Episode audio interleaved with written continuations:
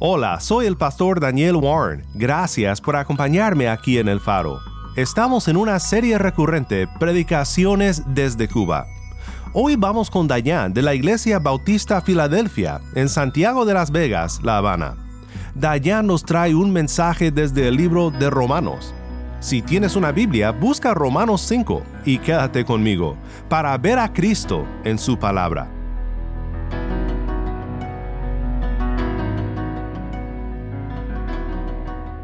Hay cinco áreas que nosotros vamos a estar viendo en Romanos capítulo 5, los versículos del 1 al 11, que nos van a ayudar a entender que las bendiciones de Dios presentan nuestra justificación ante el Padre. Las bendiciones de Dios presentan nuestra justificación ante el Padre por medio de Jesucristo.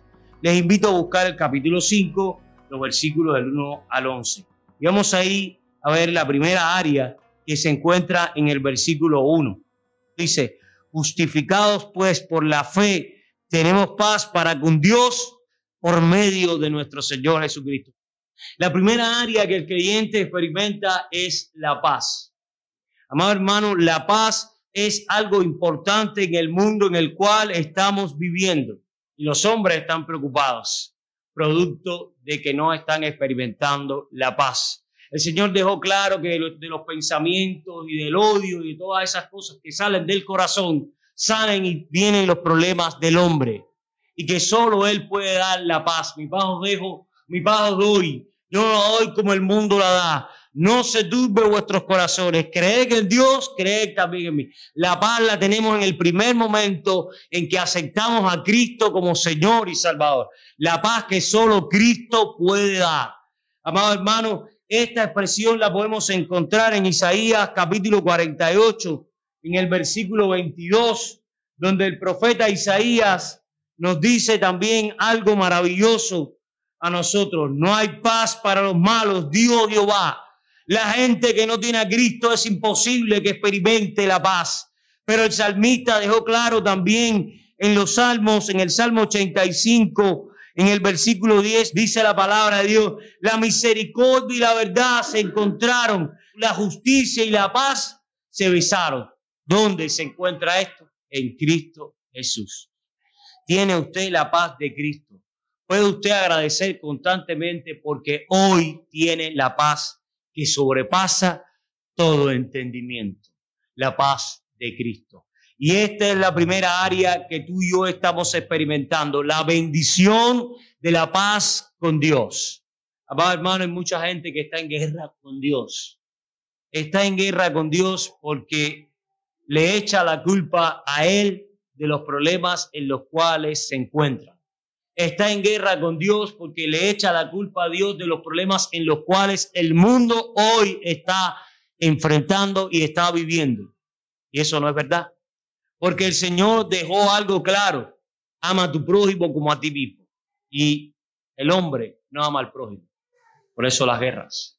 El Señor dejó algo claro. Al Señor tu Dios adorarás y a Él solo servirás. Y el hombre no adora a Dios. El hombre adora el dinero, adora la fama, adora las posiciones políticas, adora los lugares, adora quién es y lo que ha alcanzado.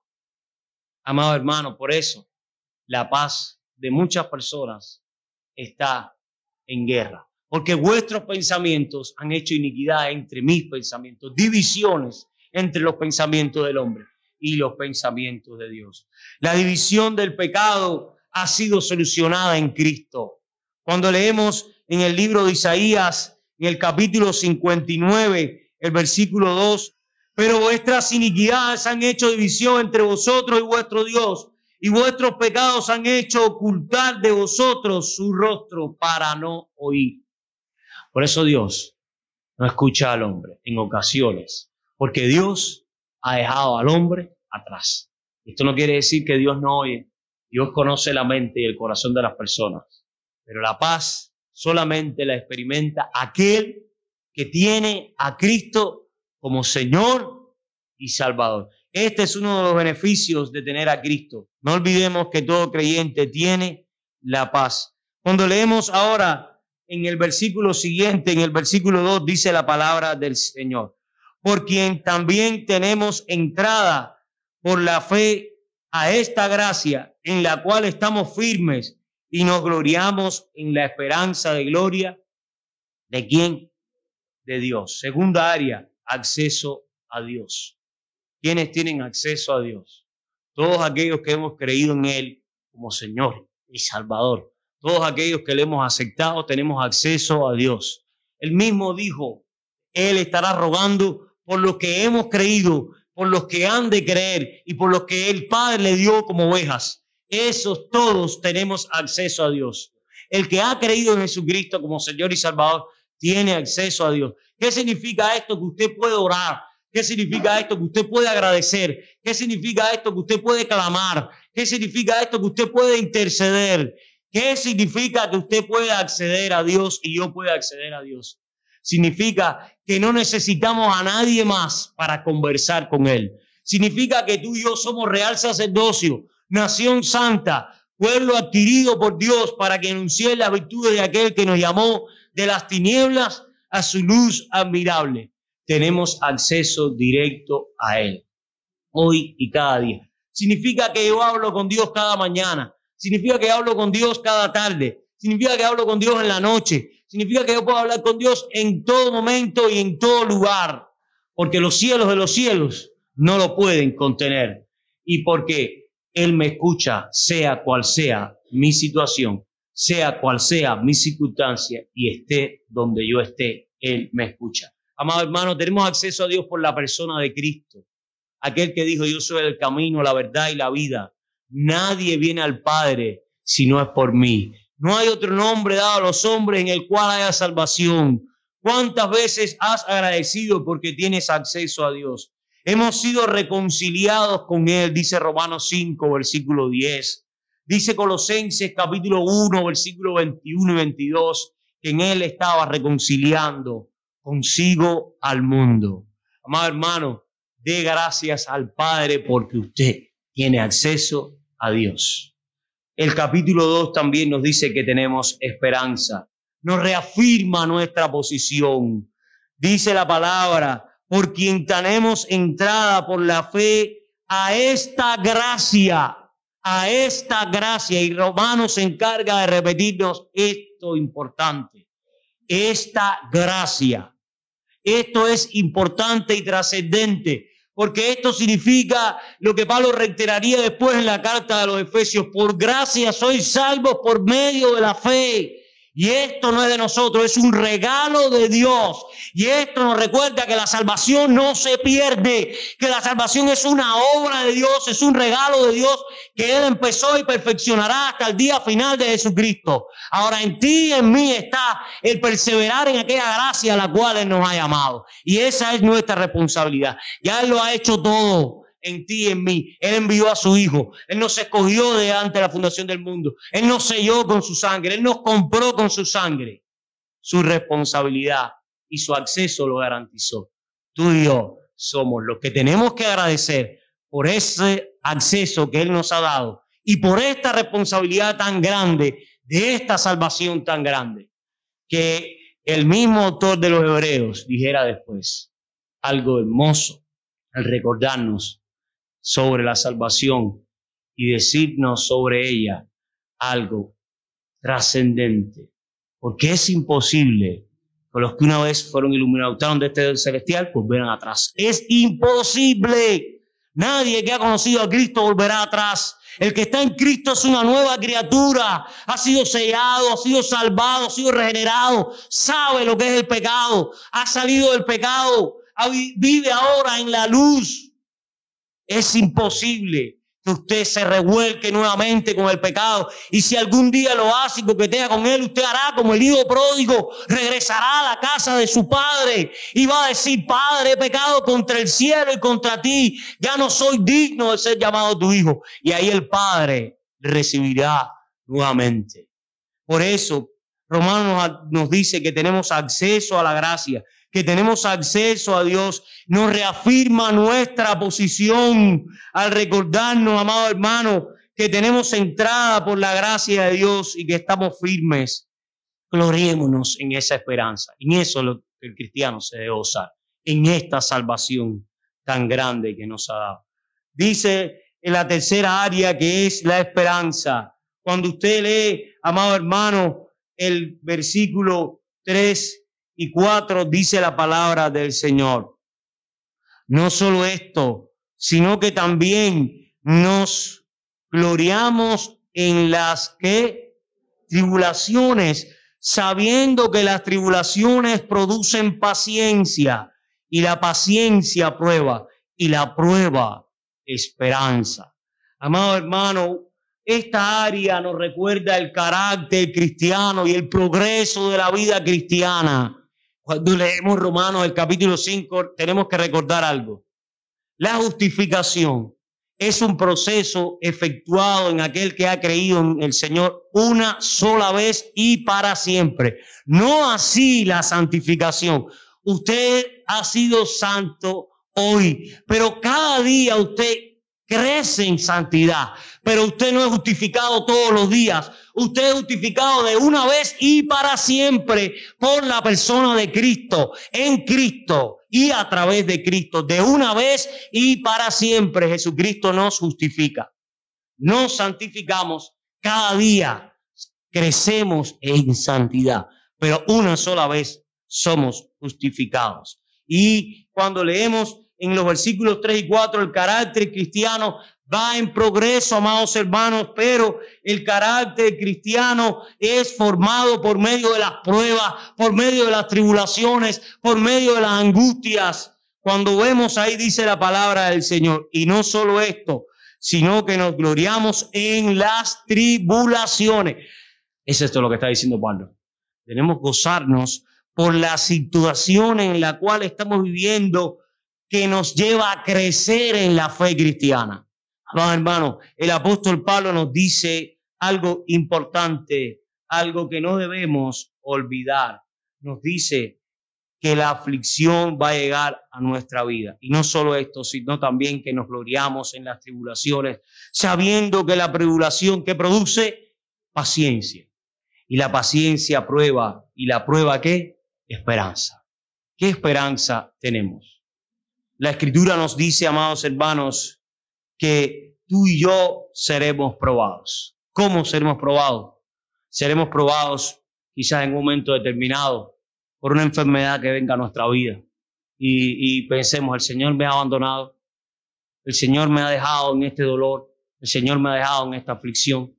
Quizás puede ser porque ha partido alguien de nuestros seres queridos y hemos dicho, ahora estoy solo, nos recordamos que aunque todo el mundo nos abandone, mi padre, mi madre, el Señor no me va a dejar. Cuando venga algún momento de prueba difícil, en un momento determinado, digo, el Señor me ha abandonado. Pero el mismo Señor fue también probado cuando fue a la hora de la cruz y dijo, Padre, si es posible, pase de mí esta copa dolor y la aflicción ya estaban cayendo sobre sus espaldas, sobre sus hombros. Nuestra tristeza, nuestra aflicción, nuestro pecado, nuestra ansiedad, nuestras vicisitudes, nuestras escaseces, todo lo que nosotros no nos imaginamos estaba cayendo sobre el Señor. Y más que todo, esa gran falta que se llama pecado, rebelión y separación estaba cayendo sobre Él. Más Él fue a la cruz por ti y por mí por nosotros. Por eso Pablo nos dice que el carácter cristiano, eso va a producir progreso. Jesucristo dijo, en el mundo tendré aflicción, más confiad, yo he vencido al mundo. El carácter cristiano se forma por medio de la prueba. Porque esta nos va a ayudar a crecer a mí en la vida cristiana y a otros que crezcan en la vida cristiana. El apóstol Pablo nos habla de otra área más, otra área hermosa que está en los versículos 7 y 8. El progreso, la perseverancia y el carácter de la esperanza. Lo vemos en el versículo 3 y 4. Pero en los versículos 7 y 8 dice la palabra de Dios, ciertamente apenas muestra su amor por un justo, con todo pudiera que alguno osare morir, pero nadie da su vida por otro. La cuarta área que podemos ver aquí, el amor de Dios no tiene límites. El amor de Dios no tiene límites. Anteriormente el apóstol dice en el versículo, porque Cristo cuando aún éramos débiles a su tiempo ¿Murió por quién? Por nosotros. Gada nos dice, en el cumplimiento del tiempo, Dios envió a su Hijo nacido mujer. En su tiempo Él volverá por nosotros. En su tiempo Él vendrá por nosotros. En su tiempo Él recogerá a su iglesia. Pero antes que ese tiempo venga, Él nos dejó su palabra y nos dijo en su palabra, velad y orad para que no entréis en tentación. El espíritu a la verdad está presto, pero ¿qué? La carne es débil. Él nos dijo algo importante también, amado hermano, no olvidéis algo. Yo dejaré señales, pero todavía el día no ha llegado.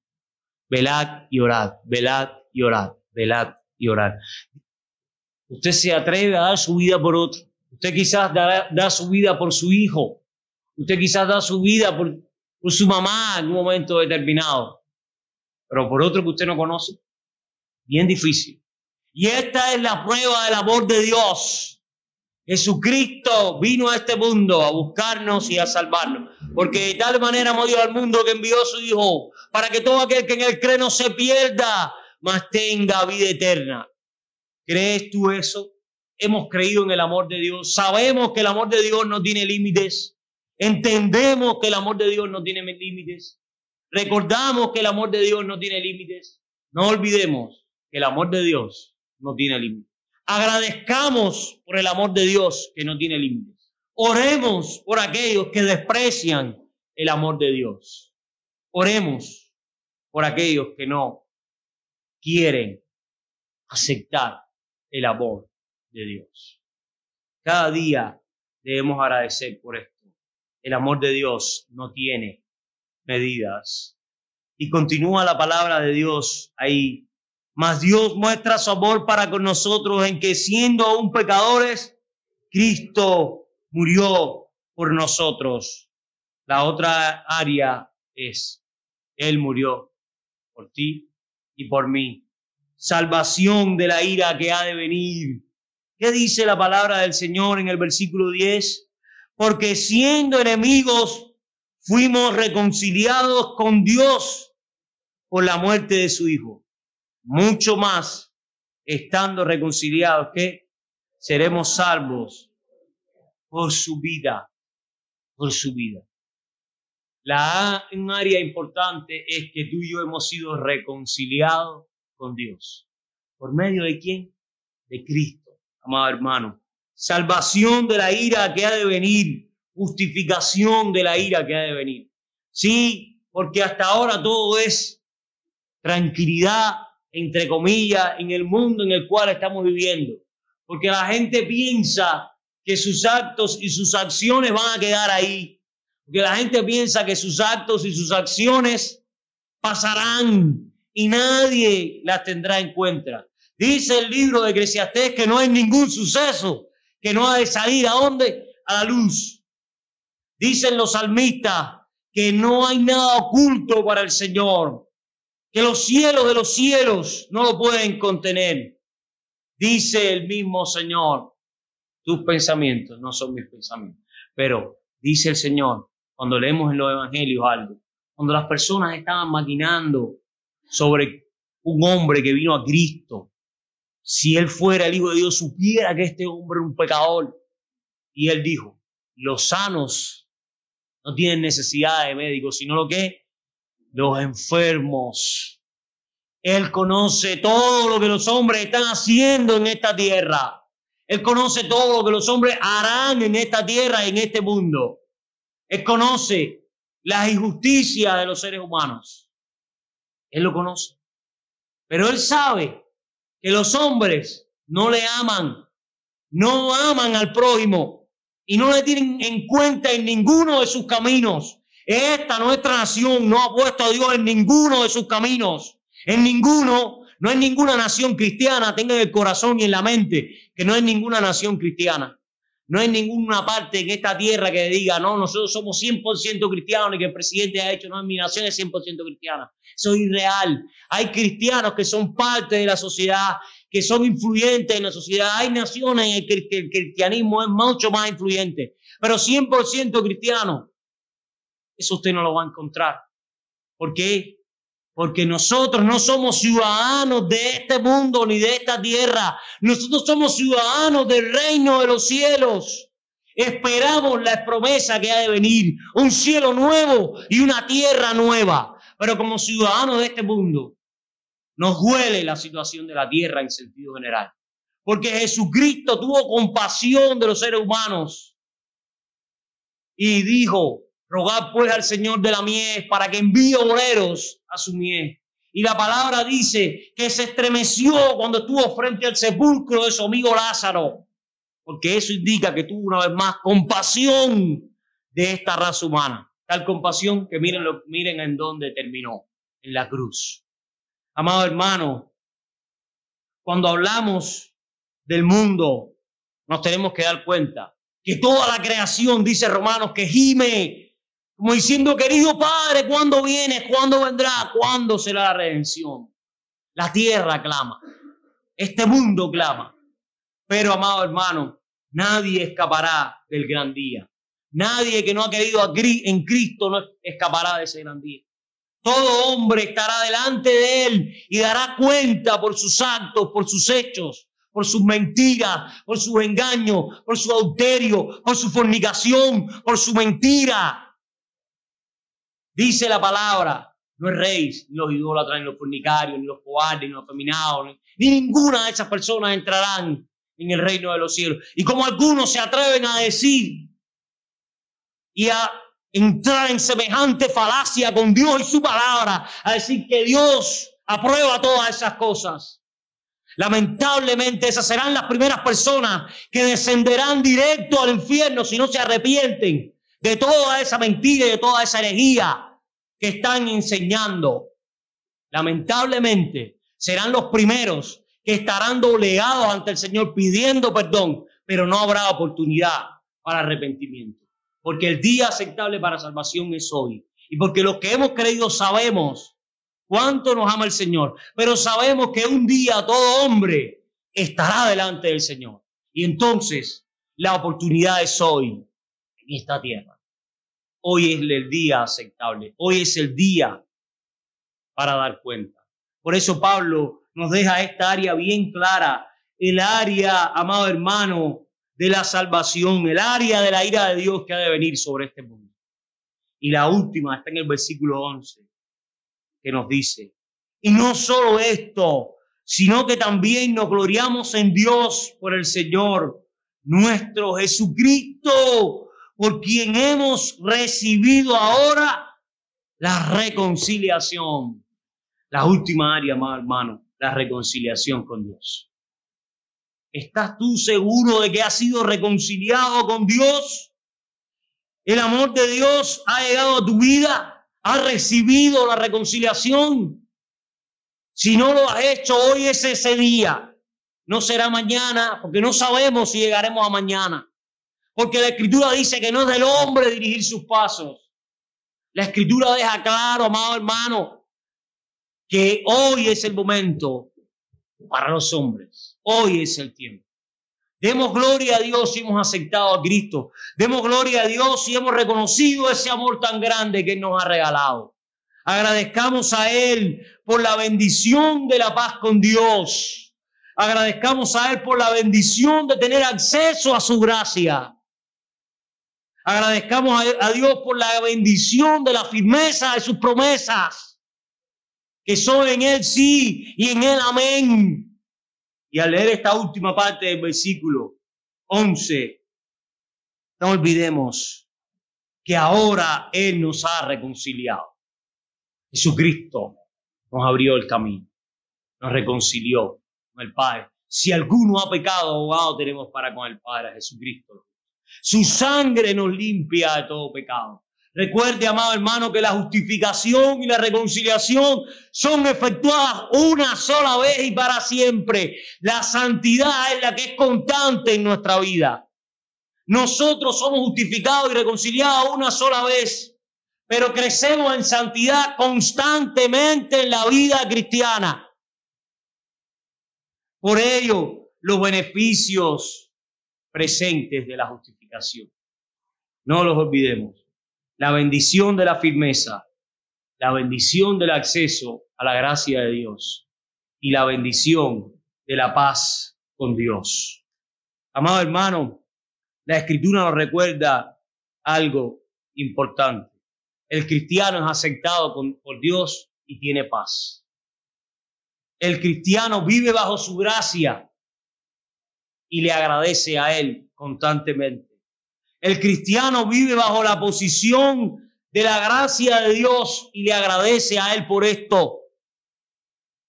El cristiano tiene la ayuda para crecer en la vida. ¿Que quién la da? El Espíritu Santo, la prueba y las circunstancias del diario vivir que nos llevan a crecer en esta vida en la cual estamos viviendo como creyentes. Y crecemos en la perseverancia y el carácter de la fe. Por tanto, la enseñanza del Nuevo Testamento de la justificación significa una relación dinámica y privilegiada. Una relación dinámica y privilegiada tenemos con Él constantemente. Nos recuerda, amados hermanos, los beneficios presentes de la justificación.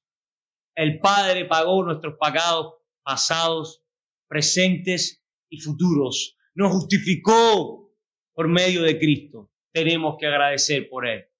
Pero tenemos que vivir cada día creciendo en la vida cristiana y en el camino de la santidad. Tenemos la bendición de la paz con Dios, del acceso a su gracia salvadora y del poder para mantenernos firmes en esa gracia. Él nos ha dado la herramienta, su palabra. Confiemos en los beneficios de la justificación. Que Él nos bendiga. Padre amado, gracias por justificarnos. Gracias por esos beneficios que no merecemos. Padre, pedimos por los que no te conocen. Pedimos por nuestras familias, amigos, vecinos, por nuestra nación. Y te damos gracias por los beneficios de la justificación.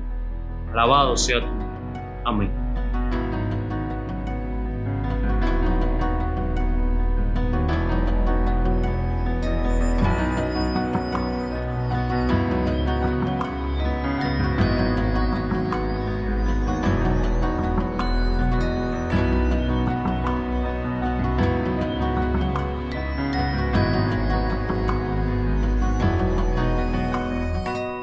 Soy el pastor Daniel Warren y esto es el faro de redención. Qué bendición saber que por medio del sacrificio de Cristo, el creyente tiene paz con Dios, es adoptado en su familia, santificado y justificado una vez y para siempre. Muchas gracias, Pastor Dayan, por compartir con nosotros este mensaje.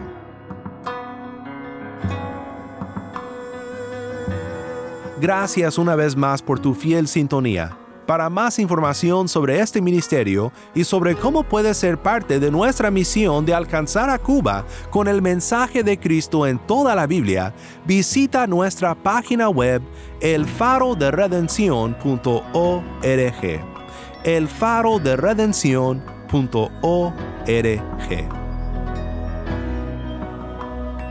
Soy el pastor Daniel Warren te invito a que me acompañes mañana en esta serie Predicaciones desde Cuba. La luz de Cristo desde toda la Biblia para toda Cuba y para todo el mundo, aquí en el faro de redención.